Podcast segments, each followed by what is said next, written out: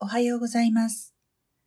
毎朝、聖書の御言葉からショートメッセージをお送りする朝マナの時間です。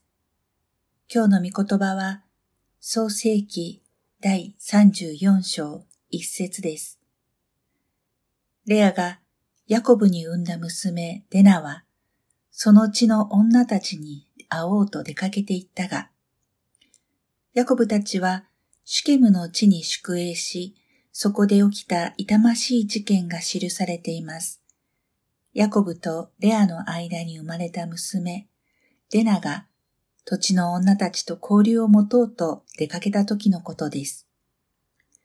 日々人のシケムという男にレイプされたのです。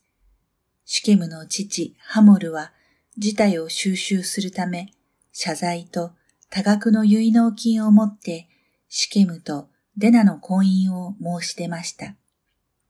それを聞いたデナの兄、シメオンとレビは策を講じ、婚姻を承認する代わりに、シケム本人と町の男子たちの割礼を要求しました。イスラエル人は皆割礼を受けており、婚姻関係になるなら、同様に割礼を受けるべきだと主張したのです。しかし、それは口実で、割礼の痛みで身動きできない男たちを殺害したのです。シケムの卑劣な犯罪に対する怒りは理解できますが、他に解決の道はなかったのでしょうか。目には目を、歯には歯をどころか、目には目以上の報復、歯には歯以上の憎しみを持って返すことでは、真の解決はありません。また、デナの単独行動も無防備でした。聖書は、娘デナは出かけていったと記していますが、使わされることこそ信仰者に相応しい生き方ではなかったでしょうか。私たちは出かけるのではなく、使わされるのです。イエス様は私たちを世に使わすのだと言われました。それは羊を狼の中に使わすようなものですが、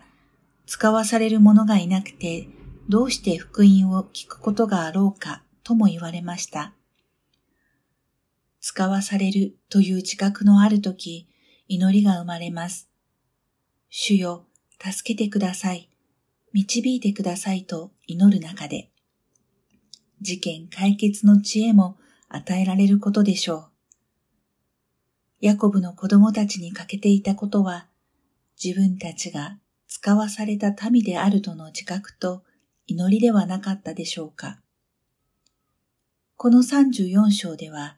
父親であるヤコブの存在感の薄いことが気がかりです。子供たちに何を教え、導こうとしているのでしょうか。ヤコブは、おじ、ラバンのもとで砕かれる経験をしましたが、さらにこの後は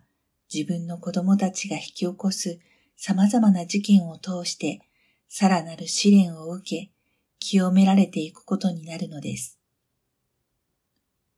それではまた明日。